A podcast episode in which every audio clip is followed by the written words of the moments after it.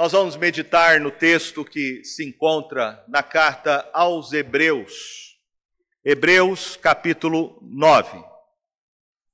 Nós vamos meditar nessa noite do verso 11 ao verso 22. Hebreus capítulo 9, do verso 11 ao verso 22. O tema que nós vamos tratar nesta noite é sobre o sangue de Jesus Cristo. Acompanhe a leitura da palavra de Deus. Hebreus capítulo 9, do verso 11 ao verso 22. A palavra de Deus diz assim: Quando, porém, veio Cristo como sumo sacerdote dos bens já realizados, mediante o maior e mais perfeito tabernáculo, não feito por mãos, quer dizer, não desta criação, não por meio de sangue de bodes e de bezerros, mas pelo seu próprio sangue, entrou no Santo dos Santos, uma vez por todas, tendo obtido eterna redenção. Portanto, se o sangue de bodes e de touros e a cinza de uma novilha, aspergidos sobre os contaminados, os santificam quanto à purificação da carne, muito mais o sangue de Cristo, que pelo Espírito eterno a si mesmo se ofereceu sem mácula a Deus, purificará a nossa consciência de obras mortas, para servirmos ao Deus vivo. Por isso mesmo, ele é o mediador da nova aliança, a fim de que, intervindo a morte para a remissão das transgressões que havia sobre a primeira aliança, recebam a promessa da eterna herança aqueles que têm sido chamados.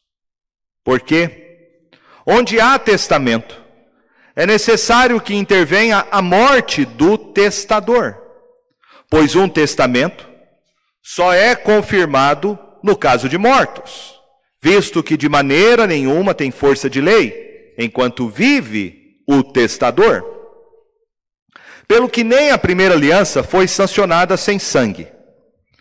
Porque, havendo Moisés proclamado todos os mandamentos segundo a lei, a todo o povo, tomou o sangue dos bezerros e dos bodes com água, e lã, tinta de escarlata, e sopo e aspergiu não só o próprio livro, como também sobre todo o povo, dizendo: Este é o sangue da aliança, a qual Deus prescreveu para vós outros. Igualmente, também aspergiu com sangue o tabernáculo e todos os utensílios do serviço sagrado. Com efeito, quase todas as coisas segundo a lei, se purificam com sangue, e sem derramamento de sangue não há remissão. Uma das principais diferenças entre o cristianismo e as demais religiões, dentre vários aspectos, mas um deles que se destaca é que o cristianismo fala muito a respeito de morte, de sacrifício, fala muito particularmente sobre o sangue. Há quem disse, inclusive, um crítico sobre a Bíblia e o cristianismo, que se você pegar a Bíblia e torcer ela, vai sair muito sangue. Bom, as demais religiões, quando tratam sobre o sistema da salvação, normalmente baseiam a sua teologia no que nós podemos chamar de uma teologia limpa. Ou seja, as pessoas têm que fazer alguma coisa para se achegarem a Deus. É isto que a maioria das religiões pregam. Você precisa merecer, de alguma forma, o perdão de Deus. O cristianismo fala, mas fala diferente. O cristianismo fala que eu e você somente podemos nos achegar a Deus através de um sacrifício. Que nós só podemos ter acesso à Sua presença majestosa através de um derramamento de sangue. Portanto, a ideia de morte, a ideia de um sangue sendo derramado como expiação da culpa, é uma mensagem central do cristianismo e crucial para qualquer pessoa entender o Evangelho. Alguém poderia dizer, o judaísmo fala a mesma coisa que o cristianismo também diz. Bom, depois que os judeus perderam o templo, depois que os judeus perderam o altar, eles pararam de oferecer sacrifícios e eles alteraram o funcionamento interno do judaísmo quando passou a se reunir nas sinagogas. O judaísmo moderno não fala mais sobre essa questão do sangue e não dá mais uma ênfase sobre sacrifícios substitutivos. Isso faz parte da fase do judaísmo que nós encontramos no Antigo Testamento. E o autor da carta aos Hebreus toca exatamente sobre essa questão do sangue de Jesus. Ele mostra para nós que o sangue que Cristo derramou naquela cruz é uma das razões pelas quais nós não devemos abandonar a confissão que nós fazemos acerca do Evangelho.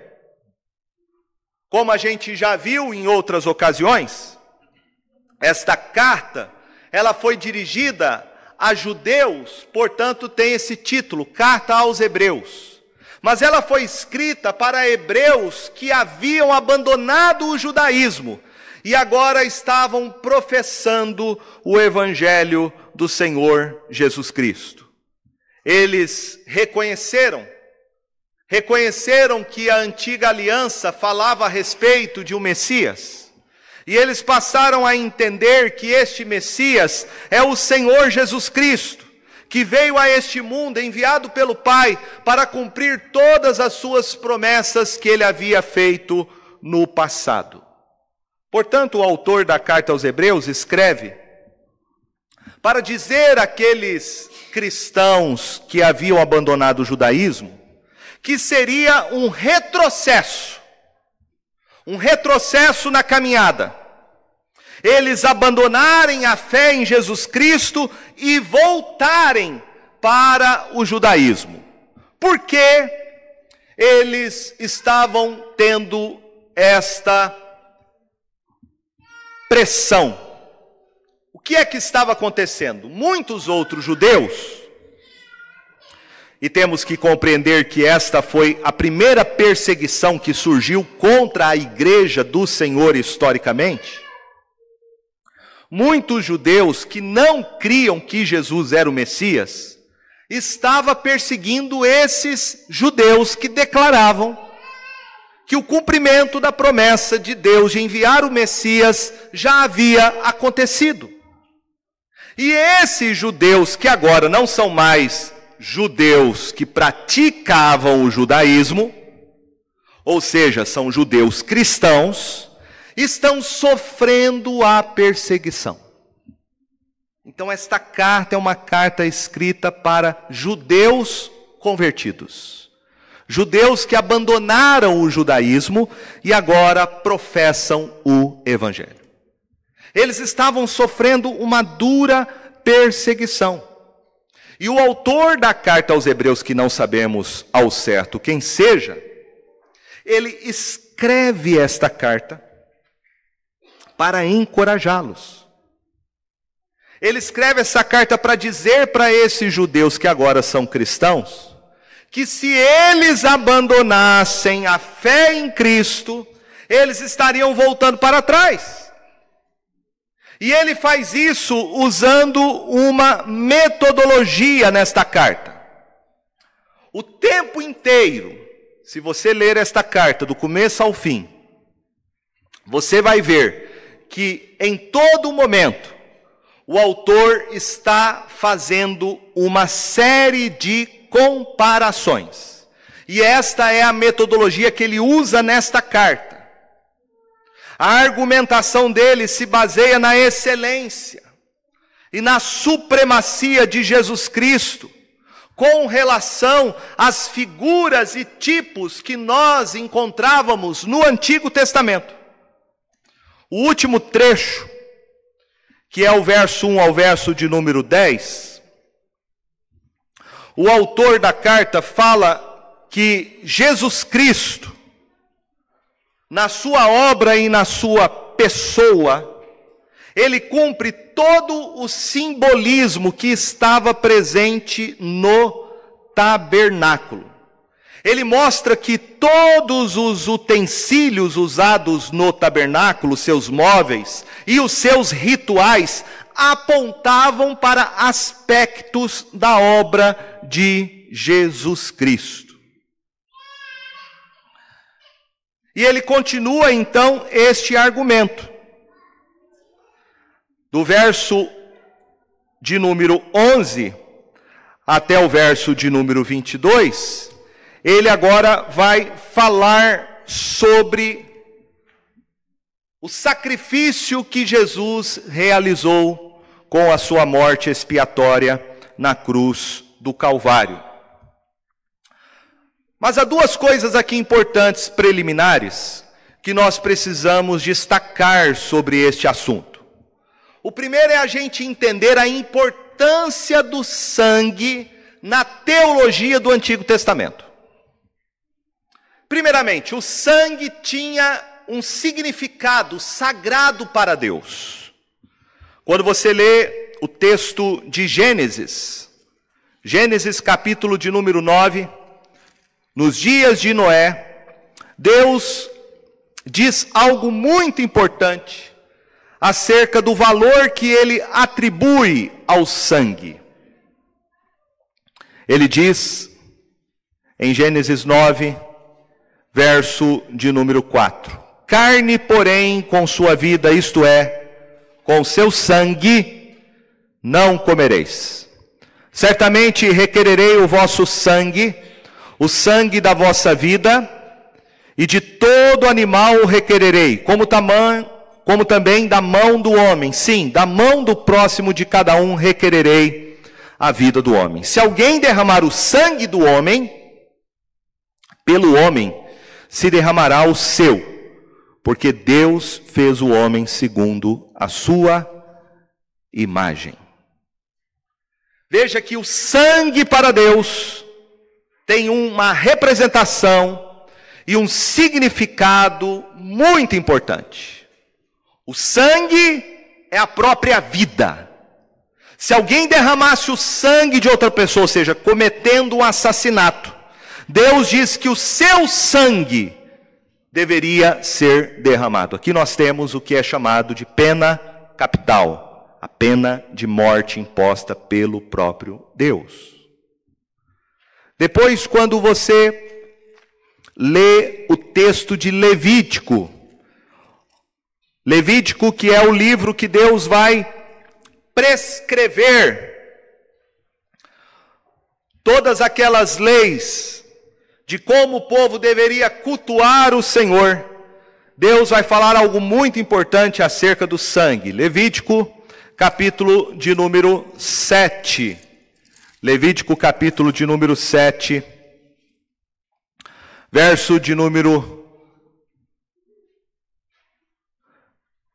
verso de número 26, diz assim: Não comereis sangue em qualquer das vossas habitações, quer de aves, quer de gado. Toda pessoa que comer algum sangue será eliminada do seu povo. Levítico 17, Verso 12 diz: Portanto, tenho dito aos filhos de Israel: Nenhuma alma dentre vós comerá sangue, nem o estrangeiro que peregrina entre vós o comerá. Então veja que esses textos falam da proibição de Deus de comer alguma coisa com sangue. Por que isso?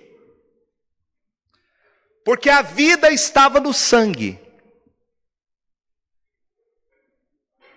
E o alvo aqui, quando Deus repete várias vezes, seja sangue humano ou sangue de animais, Deus quer mostrar para o seu povo que eles precisavam valorizar o sangue, ou seja, o sangue, o sangue é, o sangue era algo sagrado.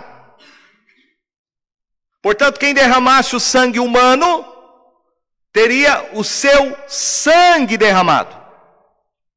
É em razão disso que Deus então institui a pena de morte em casos de assassinato. Na lei de Israel, tudo então era purificado com sangue, com sangue de cabritos, bodes e bois, com exceção de algumas purificações que eram feitas com água. Mas quase todo o ritual, todo o culto do Antigo Testamento envolvia sangue sendo derramado. Então imagine comigo que diariamente os levitas matavam dezenas e centenas de animais, derramavam litros e mais litros de sangue no altar do tabernáculo, fazendo em ocasiões especiais, como por exemplo a festa da Páscoa, onde o cordeiro deveria ser sacrificado, o seu sangue ser derramado. O sangue era então aspergido sobre a tampa do tabernáculo com o fim e propósito de satisfazer a ira de Deus, aplacando a sua justiça, a fim de Deus se voltar para o homem e expiar totalmente a sua culpa. O sangue, então, era algo essencial para o pagamento da culpa dos pecados. O sangue era algo exigido por Deus para satisfazê-lo na sua justiça e na sua santidade. É por isso que Deus diz na sua carta aos Levíticos, Levítico 17, 11, o próprio Deus fala: a vida da carne está no sangue. Eu vou-lo tenho dado sobre o altar, para fazer expiação pela vossa alma, porquanto o sangue que fará expiação em virtude da vida. Então veja que no Antigo Testamento Deus institui esse sistema. Ao invés de Deus derramar sua ira sobre o pecador e reivindicar a sua justiça, ele aceitava um sacrifício no seu lugar. O sangue tinha que ser derramado para satisfazer a justiça de Deus e aplacar a sua ira. A segunda coisa que nós precisamos entender nesse texto de Hebreus é que tudo que existiu no Antigo Testamento, tudo, era símbolo. Tudo que está na antiga aliança era um tipo. Tudo prefigurava e apontava para o derramamento do sangue do Filho de Deus, Jesus Cristo, que um dia viria e daria a sua própria vida como cordeiro enviado por Deus pelos pecadores. Portanto, eu quero meditar com você nessa noite sobre este tema: o sangue de Cristo. O sangue de Cristo.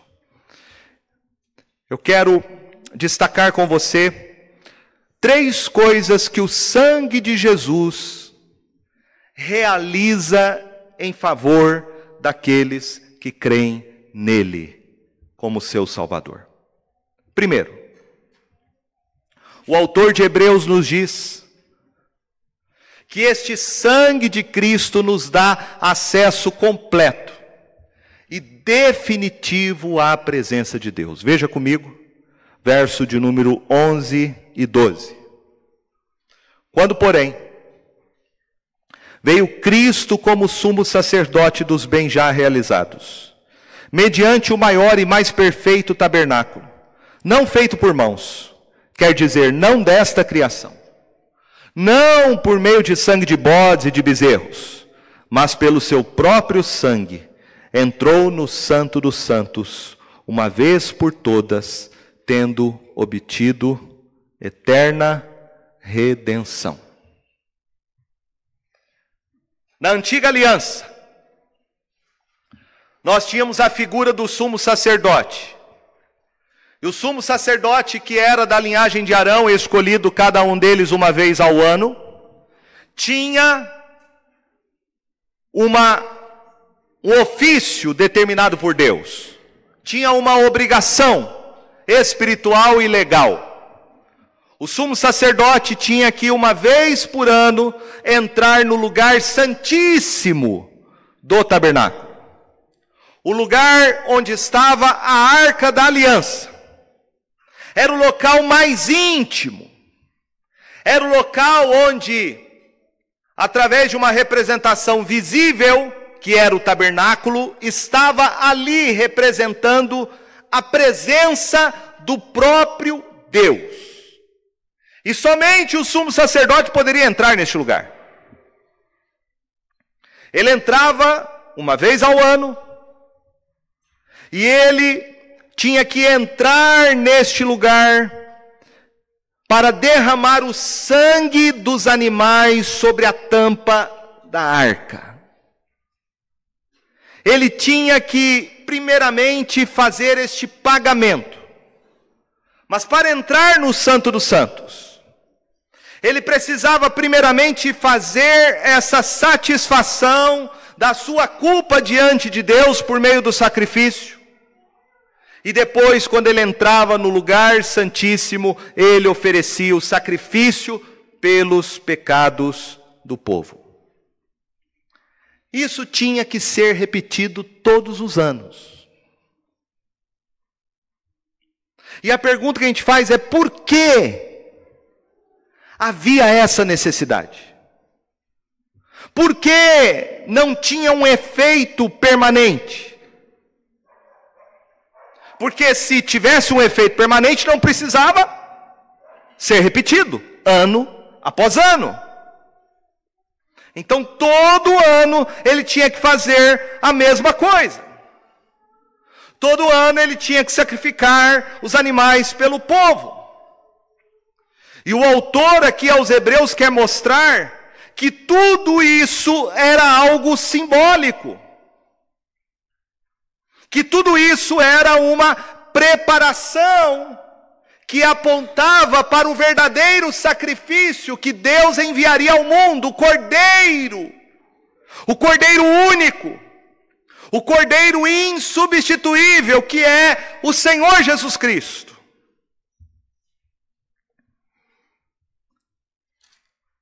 Veja comigo que no capítulo capítulo de número 10, verso de número 11, o autor falando sobre esse sistema sacerdotal diz: Ora, todo sacerdote se apresenta dia após dia a exercer o serviço sagrado e a oferecer muitas vezes os mesmos sacrifícios que nunca, jamais podem remover pecados. Era um sistema ineficiente. Era um sistema que não cumpria o seu objetivo totalmente, por isso tinha que ser repetido ano a ano. Mas o autor de Hebreus diz, verso 12: Jesus, porém, tendo oferecido para sempre um único sacrifício pelos pecados, assentou-se à destra de Deus. Então, esta é a diferença. o autor mostra que Cristo Jesus é o Cordeiro de Deus. E que ele é este sacrifício estabelecido pelo próprio Deus. Ele entrou no Santo dos Santos. Ele entrou na presença do próprio Deus. Ele diz no verso 11: Cristo é o nosso sumo sacerdote ele entrou no mediante maior e mais perfeito tabernáculo. Não feito por mãos, quer dizer, não desta criação. O que ele está nos ensinando aqui é que Jesus Cristo entrou na presença de Deus. Não foi um tabernáculo construído pelas mãos humanas, como era o tabernáculo da antiga aliança. Mas Jesus Cristo entrou na própria presença de Deus, um tabernáculo nos céus, e ofereceu um sacrifício único, definitivo e eficaz para sempre. Não por meio de sangue de bodes e de bezerros, mas pelo seu próprio sangue. Pelo seu próprio sangue, entrou no Santo dos Santos, uma vez por todas, tendo obtido eterna redenção. Guarde essas expressões de Hebreus, uma vez para sempre, uma vez por todas. Ele repete isso várias e várias vezes nesta carta. E por que ele repete essas coisas? Ele repete essas expressões para mostrar que o sacrifício de Jesus é insubstituível. Que o sacrifício de Jesus é único que o sacrifício de Jesus foi completo e totalmente eficaz para nos reconciliar com Deus.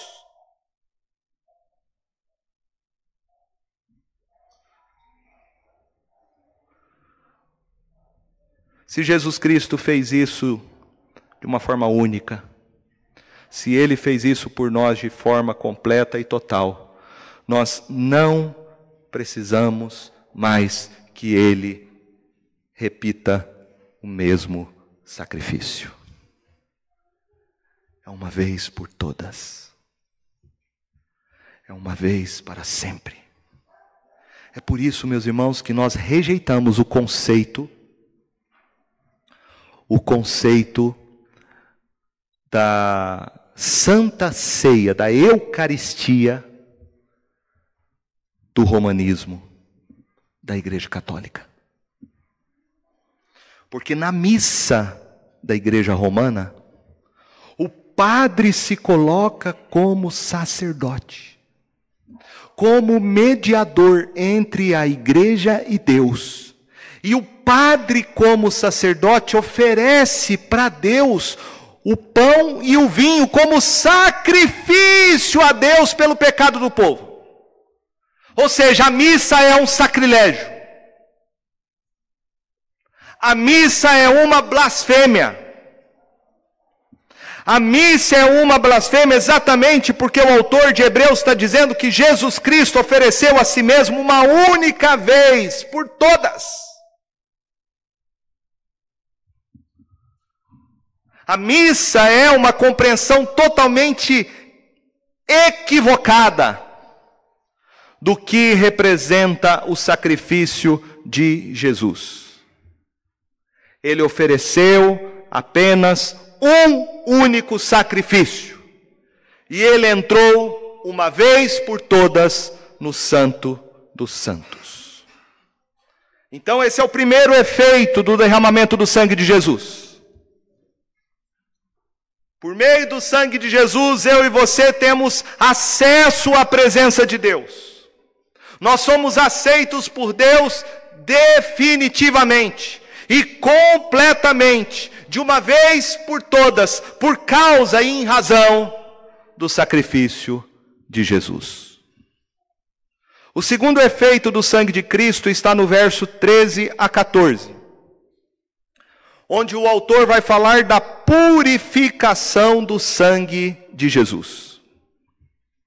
Ele diz o verso de número 13: Portanto, Se o sangue de bodes e de touros e a cinza de uma novilha, aspergidos sobre os contaminados, os santificam quanto à purificação da carne, muito mais o sangue de Cristo, que pelo Espírito eterno, a si mesmo se ofereceu sem mácula a Deus, purificará a nossa consciência de obras mortas para servirmos ao Deus vivo. Veja que o autor aqui está usando o argumento do menor para o maior. O que é o menor aqui? É o sangue de animais, que purificava o ofertante. Ele fala do sangue de bodes, de touros, a cinza de uma novilha, que às vezes era aspergido sobre os contaminados. Então ele está usando aqui o argumento do menor para o maior. A lei, no Antigo Testamento, determinava que as pessoas eram purificadas através deste sistema sacrificial. Mas a lei não pode fazer uma coisa. A lei pode purificar externamente uma pessoa que estivesse cerimonialmente impura. E há vários casos de impureza cerimonial: leproso, sêmen, menstruação e várias outras coisas. Mas a lei não tem poder para purificar a consciência.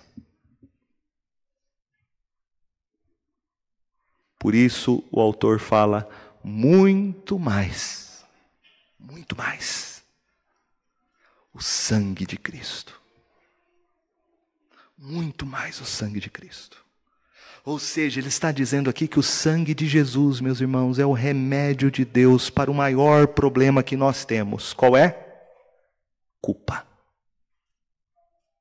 Esse é o maior problema que as pessoas têm. Como lidar com a sua culpa.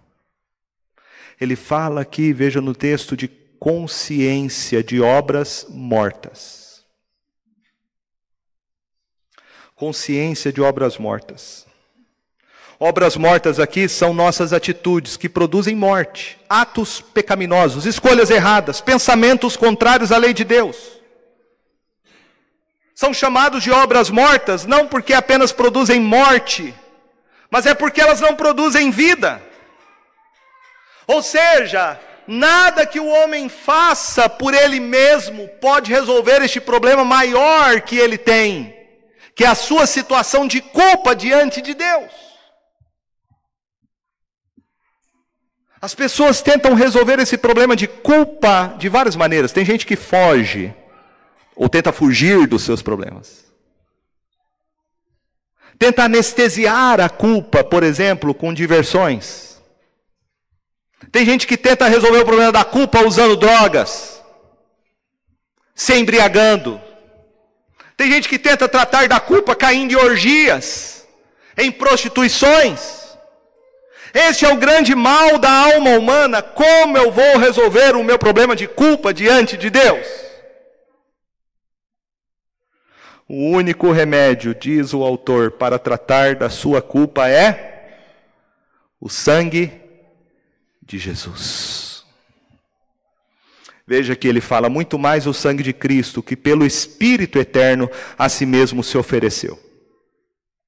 Ele faz aqui uma conexão que é difícil e vários Teólogos tentam interpretar essa passagem. Em que sentido o Espírito Santo, que é o Espírito Eterno, estava envolvida? Estava envolvido com a morte de Cristo na cruz do Calvário. Mas de alguma forma, não sabemos como exatamente, porque o autor não deixa claro. O Espírito Santo está conectado a este momento em que Jesus, na cruz do Calvário, morreu e derramou o seu próprio sangue. E o autor faz essa menção aqui do Espírito Santo para elevar e destacar o valor do sacrifício de Jesus. É algo que ele fez na cruz do Calvário estando debaixo da ação e da influência do Espírito Santo. Mas veja que ele destaca algo aqui interessante. Ele fala que Jesus Cristo a si mesmo se ofereceu. Então Jesus, meus irmãos, foi aquela cruz por mim e por você. Jesus Cristo resolveu naquela cruz tomar sobre si a nossa culpa. E ele derramou o sangue dele para satisfazer a ira de Deus que nós merecíamos pelos nossos pecados. Ele fez tudo isso não pelas contingências que o cercaram, mas ele fez isso voluntariamente. Ele ofereceu a própria vida dele para morrer naquela cruz em nosso lugar. Ele é, segundo o autor, ele é o cordeiro que foi oferecido a Deus sem mácula. sem pecado, sem culpa. O seu sangue não tem mácula, ou seja, o seu sangue não tem mancha. Ele morre no lugar de pessoas culpadas. E somente alguém sem mácula poderia substituir perfeitamente pecadores culpados. Porque Jesus Cristo, se ele tivesse alguma culpa, se no decorrer da sua vida e ministério ele tivesse transgredido um tio sequer da lei, ele não poderia ser o sacrifício perfeito e eficaz para morrer na cruz em nosso lugar. Ou seja, um pecador não estaria qualificado para morrer na cruz a fim de expiar a culpa de outros pecadores. Foi necessário que um sacrifício perfeito morresse naquela cruz, a fim de nos perdoar completamente de toda a nossa culpa e satisfazer toda a exigência da lei de Deus. Veja que o efeito do derramamento do sangue de Jesus Cristo pelo Espírito Eterno naquela cruz, que voluntariamente se ofereceu a Deus sem mácula, o efeito é, na nossa consciência, diz ele, o efeito de purificação, purificar a nossa consciência de obras mortas para servirmos ao Deus vivo.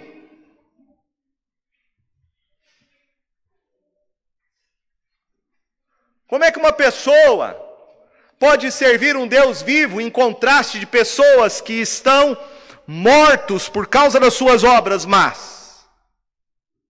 Um Deus vivo. Aqui é uma referência a esse Deus terrível. Que o autor de Hebreus vai dizer: terrível coisa é cair nas mãos desse Deus. Um Deus vivo. Não é Deus de pau, de pedra. É o Deus que criou o universo. É o Deus santo, cheio de glória e majestade. Como comparecer diante da presença desse Deus se eu e você somos pecadores culpados? Somente através do sangue de Jesus. O sangue de Jesus é o remédio eficaz e definitivo para tratar da nossa doença mortal chamada culpa. É Jesus Cristo, pelo sangue dele, que purifica a sua consciência e ele te dá a total liberdade para servir a esse Deus que é vivo. É pelos méritos de Cristo. É pela obra eficiente e completa que ele realizou por nós ao dar a sua vida e derramar seu sangue, que hoje nós podemos adorar e oferecer a Deus tudo o que somos e temos e servi-lo de todo o nosso coração. Não é algo mais exclusivo para um grupo escolhido, como era na antiga aliança, o grupo que vinha da descendência de Arão, o grupo chamado da tribo de Levi. Agora, todas as pessoas, independentemente de quem seja, homens, mulheres, crianças, independente de qualquer raça, judeus, gentios, brancos, pardos, amarelos, negros, independentemente de qualquer status social, rico ou pobre, todos podem agora, pelo sangue de Jesus, servir a este Deus vivo e verdadeiro. Louvado seja o nome de Jesus. Em terceiro lugar, o efeito do sangue de Jesus é a garantia que ele nos dá então da vida eterna.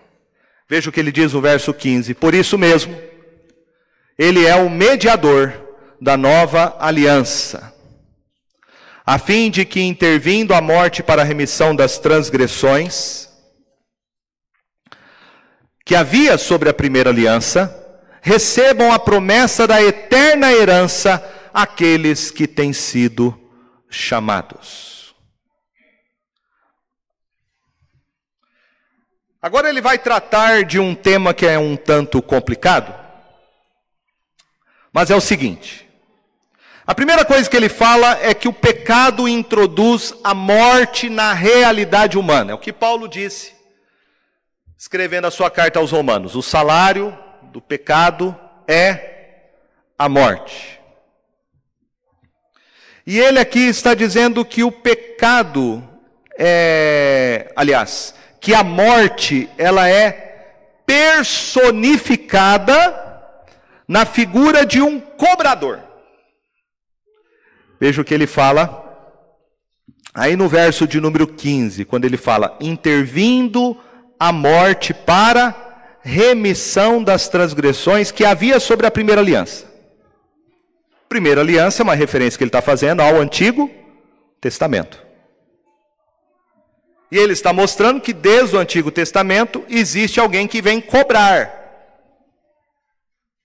Vem cobrar a transgressão humana. Então a morte aqui, na linguagem dele, aparece como um cobrador. É o cobrador que vem para cobrar sua alma é a morte. Ela vem cobrar a sua vida. Ela vem cobrar a morte a sua alma por causa das suas transgressões. Então a morte é esse cobrador cósmico que bate a porta de todos nós, não apenas num sentido físico, mas, sobretudo, num sentido espiritual, que é a morte eterna. A segunda morte, o lago de fogo e enxofre, o inferno, a ira de Deus. E o que a morte exige como pagamento? O que, que ela exige? A vida. Ela exige a sua alma. E aí então está a mensagem maravilhosa que o Evangelho nos traz. Porque ele diz: por isso mesmo, Ele, Jesus, é o mediador da nova aliança. Porque quando vem esse cobrador para exigir a remissão das nossas transgressões, que estava sobre a primeira aliança, nós em Cristo Jesus recebemos a promessa da herança. A promessa da herança. Então, o que ele aqui está nos ensinando? Ele está dizendo que Jesus Cristo, ele é o mediador agora de uma nova aliança. Se a antiga aliança pela lei me condenava, e a lei mandava um cobrador para me cobrar sobre a minha culpa, e esse cobrador era a morte. Agora Deus mandou um mediador para uma nova aliança, um novo acordo, uma nova realidade. Esse mediador é Jesus Cristo. Ele é o mediador da nova aliança. Então, agora, se você tem Jesus Cristo como teu Salvador, o cobrador que é a morte, ele vem bater a porta e ele vem te cobrar. Mas se você tem o sangue de Jesus na sua vida, a morte já não tem mais nenhum poder sobre você. Lembra, meus irmãos, naquele evento da Páscoa, na última a última praga. Quando o anjo da morte veio como cobrador das almas pecadoras, aqueles que tinham o sangue do cordeiro nos umbrais da porta, o anjo da morte passou por cima. Se você tem o sangue de Jesus Cristo, se você foi lavado com este sangue, a morte já não tem mais nenhum domínio sobre a sua vida. Porque quando a morte vem como cobrador da sua alma, o que ela encontra é a satisfação de Cristo Jesus pagando totalmente a sua dívida ao Pai. E este é o poder que Jesus Cristo anulou de uma vez por todas ao dar a sua vida por nós. Este é o poder que ele tirou e desarmou Satanás para não colocar mais medo sobre nós. Esta é a promessa que Deus nos fez em Cristo Jesus. E como você então toma posse desta promessa? Da promessa da vida eterna. Agora o autor muda a figura. E veja comigo que ele vai falar agora da figura de um testamento. Todo mundo sabe o que é um testamento. Uma pessoa rica é, não a gente que é pobre, não tem nada para deixar. Mas uma pessoa rica vai deixar alguma coisa para os outros. Deixa seus bens, sua casa, seus apartamentos, seus, suas mansões, seu dinheiro lá na conta, enfim, deixa para os herdeiros. Os herdeiros conhecem o testamento, mas eles só podem tomar posse da riqueza quando o testador morre. Só depois da morte é que os herdeiros podem tomar posse da herança. E veja que é esse o argumento que ele está dizendo aqui no verso de número 16. Porque onde há testamento, é necessário que intervenha a morte do testador. Pois um testamento só é confirmado no caso de mortos visto que de maneira nenhuma tem força de lei enquanto vive o testador. Então, é claro, você só tem direito à herança quando o testador morre. Enquanto ele vive, a lei diz que tudo o que é dele como herança deixada não pode ser desfrutado pelos herdeiros. E aí ele diz o verso 18: Pelo que nem a primeira aliança foi sancionada sem sangue. Porque havendo Moisés proclamado todos os mandamentos segundo a lei, a todo o povo, tomou o sangue dos bezerros e dos bodes com água e lã, tinta de escarlate e isopo, e aspergiu não só sobre o próprio livro, como também sobre todo o povo, dizendo: Este é o sangue da aliança, a qual Deus prescreveu para vós outros. Igualmente também, aspergiu com sangue o tabernáculo e todos os utensílios do serviço sagrado. Com efeito, quase todas as coisas, segundo a lei, se purificam com sangue, e sem derramamento de sangue não há remissão. Então veja que ele está relacionando a ideia de Deus deixar uma herança para nós mas que para essa herança ser desfrutada é necessário que o testador desta aliança morra. É por isso que ele mostra que no Antigo Testamento, que é a antiga aliança, ou seja, o antigo é, acordo, pacto, que Deus fez com seu povo, foi sancionado com sangue. Quando Moisés entregou os dez mandamentos, diz o texto aqui que ele entregou os dez mandamentos e aspergiu sangue sobre eles e sangue sobre o povo. Que quando o tabernáculo foi construído, também o sangue foi aspergido. E veja aqui, para puxar a sardinha para o nosso lado, que somos presbiterianos, aspersão. Aspersão.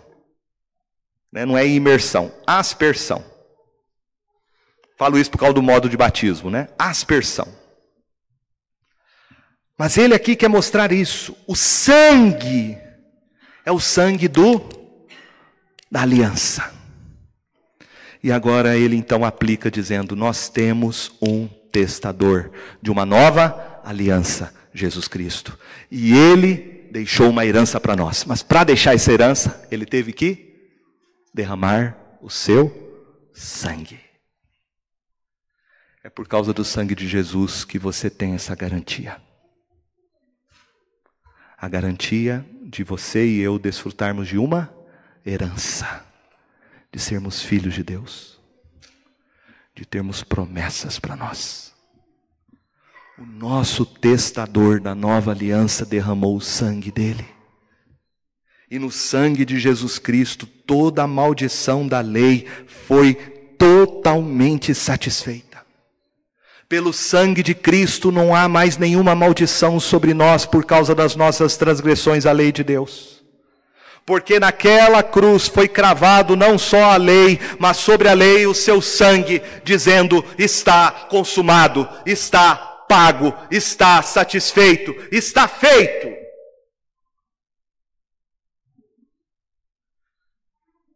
Como que isso se aplica a cada um de nós, meus irmãos, nessa noite?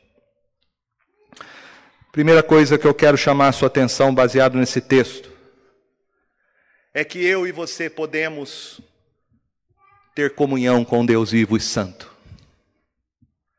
E nós podemos ter comunhão com esse Deus que é fogo consumidor, por causa do sangue de Jesus.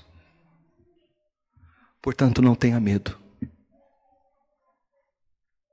Você pode nessa noite, se você crer de todo o seu coração que Jesus Cristo é o seu Salvador, que Ele foi o Cordeiro que Deus Pai enviou ao mundo, um Cordeiro sem mácula, para derramar naquela cruz e satisfazer todas as exigências da lei de Deus e assim satisfazer de tal maneira que a sua culpa seja totalmente paga. Se você nessa noite crer que Jesus Cristo derramou o sangue dele naquela cruz para satisfazer o tribunal de Deus que exigia a sua morte eterna, você será salvo. Você será salvo. Você será declarado justo você será reconciliado com Deus e você vai receber a maior herança de todas por esse testador da nova aliança. Você receberá a vida eterna e não tem presente maior do que esse: salvação. Portanto, nessa noite, creia que Jesus Cristo, Ele é o sacrifício perfeito oferecido por Deus para satisfazê-lo e reconciliar você com Ele. Em segundo lugar, esse texto nos ensina. Ele nos ensina que o sangue de Jesus é o remédio que Deus providenciou para resolver o maior problema de todos que o homem tem. O meu problema, o seu problema, é o problema da culpa, a nossa culpa. E Jesus Cristo morreu naquela cruz para não somente satisfazer as exigências de Deus Pai, mas para purificar a nossa consciência. O sangue de Jesus limpa você de todo o seu pecado. Eu não sei como está a sua vida, eu não sei como você entrou aqui. Mas quem sabe você já esteja é, sujo, lameado pelo pecado. Sujo. E você fala: como é que eu posso estar diante de Deus? Como é que eu posso me achegar a Ele? Se eu sou um pecador miserável, se eu estou sujo, contaminado, perdido, condenado. A resposta maravilhosa de Deus na nova aliança é que Ele deu Jesus Cristo por você. O sangue de Jesus te purifica de todo pecado. Toma posse disso nessa noite. Toma posse do que Ele fez por você, uma vez por todas, uma vez para sempre.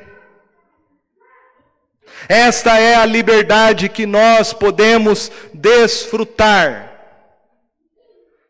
Há dois tipos de liberdade. Uma é procurar liberdade tentando fazer de conta que não existe culpa. É a falsa ideia de liberdade. É a liberdade que tenta anestesiar a alma.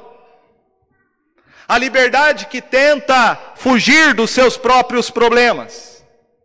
Este é o falso conceito de liberdade, porque não existe, na verdade, liberdade quando o homem é escravo de si mesmo. Só há uma liberdade real que pode libertar o homem das amarras da sua culpa, que pode fazer com que as correntes da culpa sejam quebradas o sangue de Jesus Cristo.